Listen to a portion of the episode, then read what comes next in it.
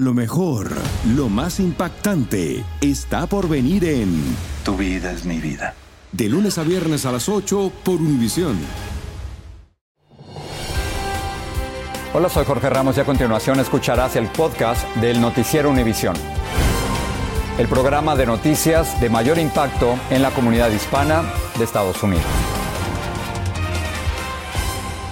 Muy buenas tardes y gracias por acompañarnos. Les saluda Marcela Pérez Barros. Ilia Calderón y Jorge Ramos continúan de vacaciones. El presidente de México, Andrés Manuel López Obrador, reconoció que tras la presión de Estados Unidos sí se tomaron medidas para frenar los migrantes en México. Sin embargo, el mandatario aseguró que no hubo amenazas por parte de los funcionarios estadounidenses que visitaron el país en busca de soluciones para la crisis fronteriza. En México, Jessica Cermeño nos tiene el informe.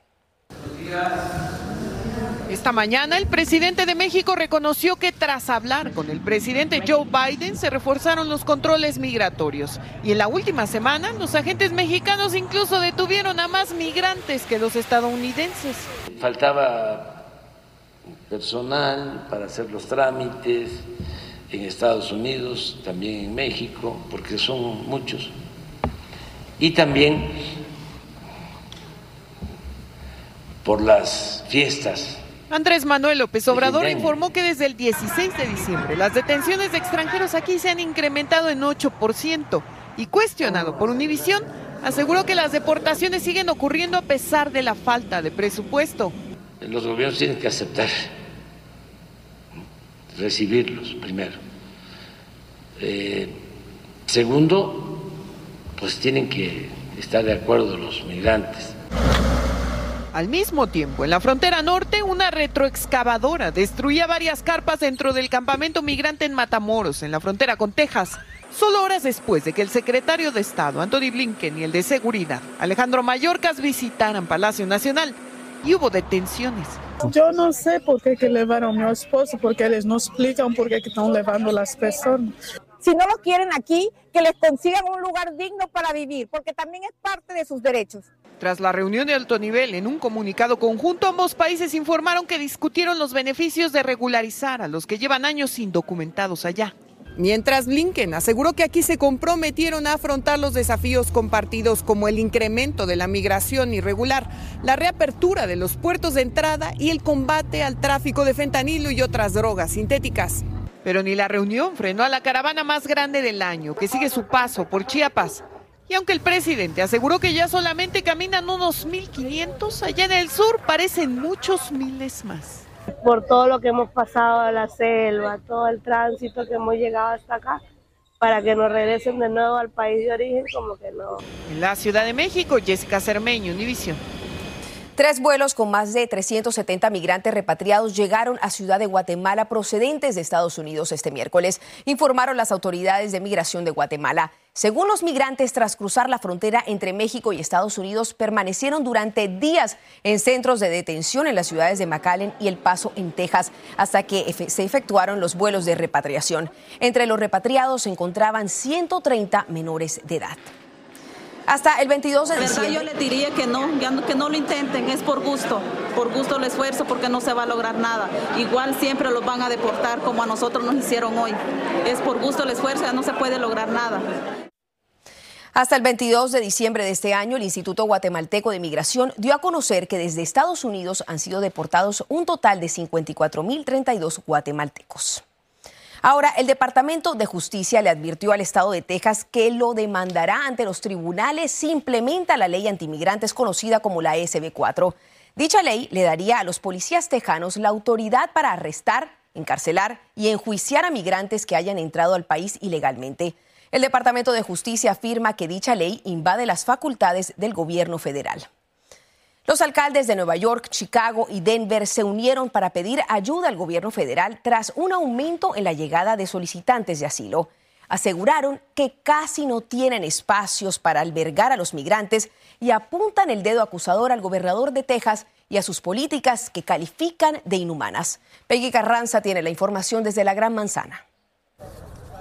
Mientras la Oficina de Aduanas y la Patrulla Fronteriza reportó un promedio de casi 10.000 detenciones al día en la frontera sur la semana pasada, los alcaldes de Nueva York, Chicago y Denver piden ayuda federal para gestionar la crisis migratoria. También tratan de controlar el envío de autobuses con migrantes por parte del gobernador de Texas, Greg Abbott. El alcalde de Nueva York, Eric Adams, emitió una orden ejecutiva que requiere que notifiquen su llegada. No podemos permitir que lleguen sin previo aviso a cualquier hora. Esto nos impide prestar asistencia de forma ordenada, dijo. Ahora, las compañías de autobuses deben notificar su llegada con 32 horas de antelación y solo pueden arribar de 8 y 30 de la mañana hasta las 12 del mediodía, de lunes a viernes, en un lugar designado. Elena Márquez, que llegó esta madrugada con su familia, apoya una mayor coordinación. Ha tocado duro, fueron dos días en autobús, llegar hoy aquí a la una de la mañana y desde la una estamos acá esperando para ver si nos brindan el apoyo con un refugio, porque no tenemos dónde estar. Un avión con casi 200 migrantes que viajaba de Texas a Nueva York se desvió a Filadelfia por el mal tiempo. Luego arribaron en autobús a Port Authority en la madrugada. En Chicago y varios poblados de Illinois ya prohíben la llegada de autobuses sin aviso. Sin una intervención significativa del gobierno federal, esta misión no podrá sostenerse, dijo el alcalde de Chicago. Según el alcalde Adams, la semana pasada en solo una noche llegaron 14 autobuses aquí al terminal de Port Authority. Ahora quienes no cumplan su orden podrían enfrentar un delito menor, multas, demandas y hasta la confiscación del autobús. En la ciudad de Nueva York, Peggy Carranza, Univisión. Gracias, Peggy. Seis miembros de una familia, incluyendo dos niños, fallecieron cuando el conductor de una camioneta invadió el carril contrario y se estrelló contra el minivan en que viajaban. Parientes de las víctimas dijeron que estos regresaban de un paseo navideño. La camioneta, mientras tanto, era conducida por un menor de 17 años. De las seis víctimas mortales en el minivan, solo dos de ellas estaban utilizando su cinturón de seguridad. Las primeras grandes marejadas del invierno en California están causando estragos en la costa. La llegada de una tormenta está obligando a realizar evacuaciones en medio de la inundación de playas y carreteras. Algunos residentes del condado de Marin se les ordenó evacuar debido al alto riesgo de daños. Y el condado de Santa Cruz emitió una advertencia de evacuación para las zonas costeras cerca de Seacliff State Beach. El Partido Republicano de Colorado apeló este miércoles la decisión de la Corte Suprema de ese estado que determinó que el expresidente Donald Trump no es elegible para aparecer en la boleta electoral de las primarias republicanas. Ahora será la Corte Suprema de la Nación la que decidirá si esta decisión es constitucional o no. Y como nos dice Pedro Rojas desde Washington, por el momento Trump seguirá en la boleta.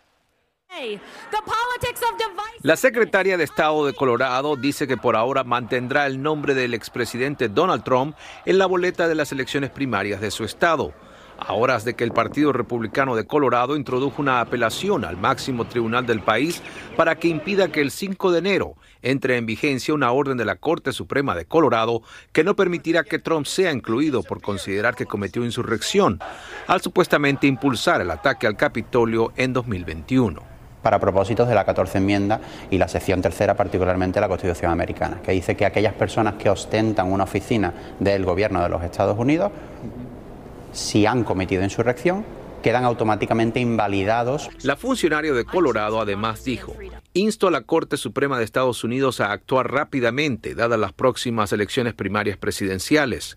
La acción de los republicanos de Colorado podría precedir actos similares de la campaña de Trump. El texto tiene 45 páginas y argumenta que la decisión de la Corte Suprema de Colorado viola el derecho de asociación de la primera enmienda del Partido Republicano de Colorado a elegir sus propios candidatos políticos. Y es que esta sala judicial solo tiene dos caminos. Por un lado, congelar la decisión de Colorado, permitiendo que el nombre de Trump regrese a la boleta electoral, pero anunciando que tendrá una decisión final en el verano. Por el otro, ratificarla, algo que no tiene precedentes en la historia política, social y judicial de este país, y obligaría a Trump y a sus aliados a hacer todo lo posible para que su nombre regrese a la boleta electoral. Sería como un choque total al sistema político de los Estados Unidos, porque habría un paso para muchos otros estados demócratas. El profesor Mark Jones lo describe como un efecto dominó. Las aspiraciones presidenciales de Trump enfrentan desafíos legales en cerca de 20 estados de mayoría demócrata. En Washington, Pedro Rojas, Univisión. Surgen nuevos detalles en el caso de la muerte de una adolescente embarazada de 18 años y su novio en Texas. El Departamento de Policía de San Antonio publicó hoy un video de dos personas de interés en las muertes a tiros de Savannah Soto y Matthew Guerra. Ellos murieron por heridas de bala en la cabeza, pero aún se desconoce quiénes son los presuntos responsables. La revelación se produce después de que los cuerpos fueran encontrados este martes en un estacionamiento frente a un complejo de apartamentos. En West Virginia, un hombre fue acusado de apuñalar a varias personas en Charleston. La policía dijo que Percy Woody, de 37 años y empleado de un McDonald's, hirió a dos compañeros de trabajo y a un cliente. Luego apuñaló a otra persona y se cortó a sí mismo. En el 2018, Woody fue acusado de apuñalar varias veces a un hombre y en el 2019 fue acusado de herir a un hombre con una cuchilla. Estás escuchando el podcast del noticiero Univisión.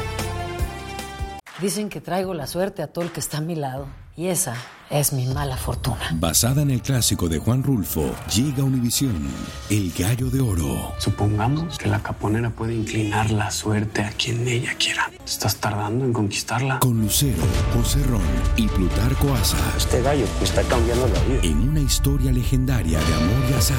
No trates de cambiarme, no lo vas a lograr. El Gallo de Oro, lunes a viernes a las 9 por Univisión. Gracias por seguir con nosotros en el podcast del Noticiero Univisión. Y en Houston, tras un enfrentamiento de varias horas, la policía tuvo que utilizar un ariete blindado para abrir la cabina de un camión remolque de 18 ruedas y arrestar al conductor. Los oficiales detuvieron el camión que avanzaba lentamente por una autopista, pero el conductor se negó a salir del vehículo. Finalmente, la policía rompió la puerta del lado del pasajero y usó un perro policía y gas para someter al conductor. Violencia armada y los tiroteos en Estados Unidos han causado miles de muertes en todo el país. Esto según los datos publicados este miércoles en un sitio web nacional que hace un seguimiento de las muertes y lesiones causadas por armas de fuego. Los datos del Gun Violence Archive mostraban que los incidentes relacionados con armas de fuego habían causado 42.422 muertes y 35.909 heridos. Entre todas las víctimas, 1.657 son menores de 17 años y entre todos los heridos, 4.463 se encuentran en el mismo rango de edad. Mientras tanto, este año se han producido 650 tiroteos masivos. El famoso actor Danny Masterson, conocido por interpretar el personaje de Stephen Hyde en el show televisivo The 70 Show, fue enviado a una prisión estatal de California para cumplir su sentencia de dos condenas por violación. Masterson, de 47 años, fue declarado culpable de violar a dos mujeres en su casa de Los Ángeles en el 2003. En septiembre, un juez le condenó a penas de entre 3, 30 años de cadena perpetua. Y precisamente en California el nuevo año traerá consigo la entrada en vigor de decenas de nuevas leyes, entre ellas el aumento del salario mínimo a 16 dólares la hora, mientras que para el mes de abril, para los trabajadores de comida rápida aumentará a 20 dólares la hora. Otras leyes abordan temas como el acceso al alquiler de vivienda, la lucha contra el azote del fentanilo y la identidad de género. Dulce Castellanos nos tiene el informe. El 2024 traerá una serie de nuevas leyes en California. Los inquilinos verán un poco de alivio al buscar una vivienda. Una de las leyes limitará los depósitos de seguridad a un mes de alquiler y se prohibirá utilizar el historial crediticio como parte del proceso de aplicación.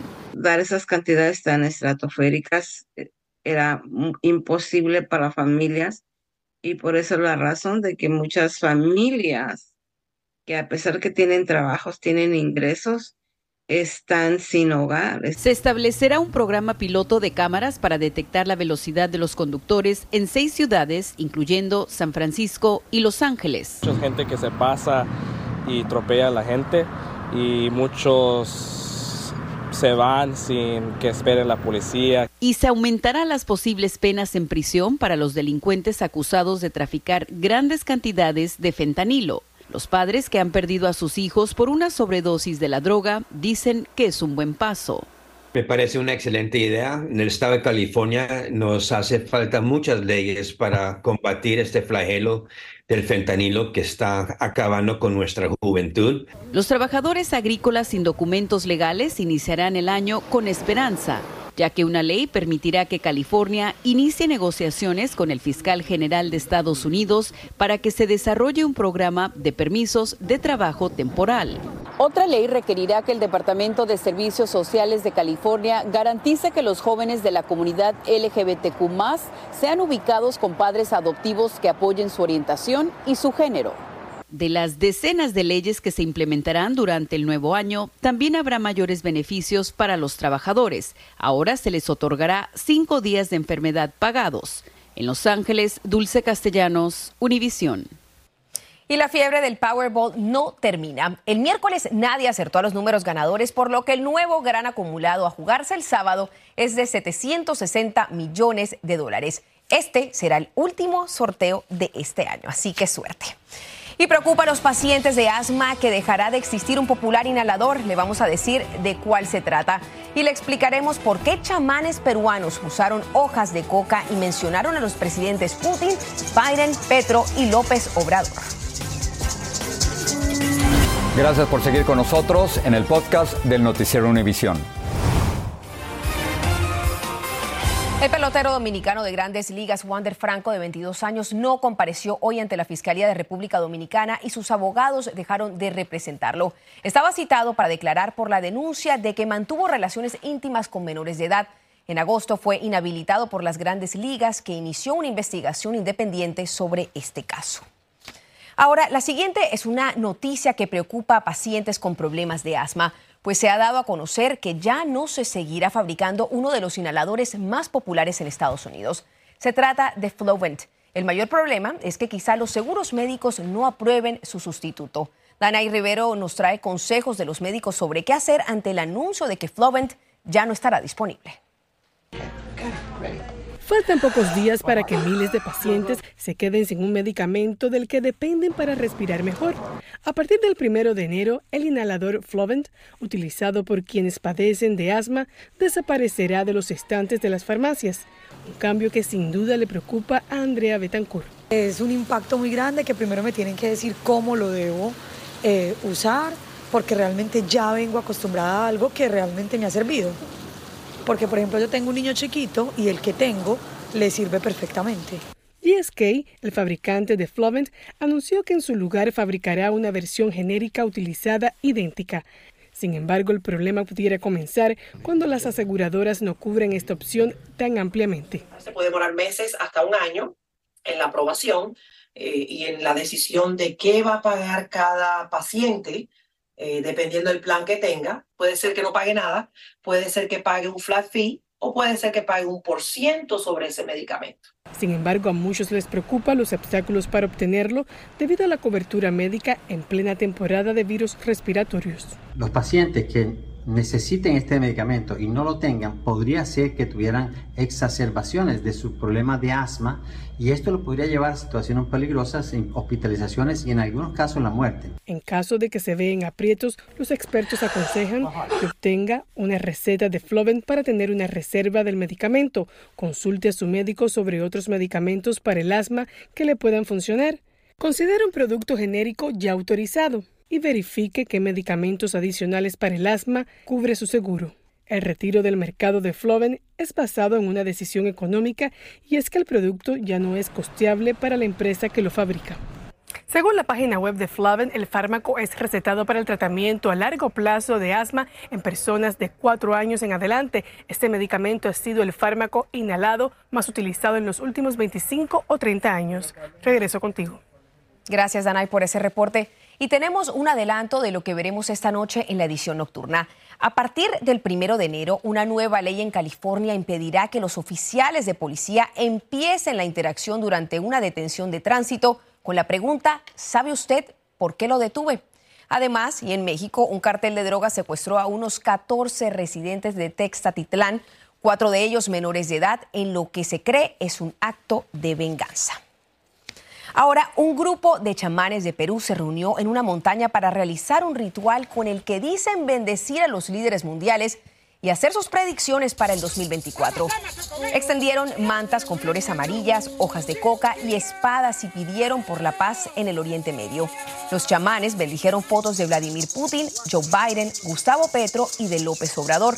Entre las predicciones de los chamanes están desastres naturales como terremotos y eventos climáticos para este 2024. ¿Qué le parece? Así termina el episodio de hoy del podcast del Noticiero Univisión. Como siempre, gracias por escucharnos.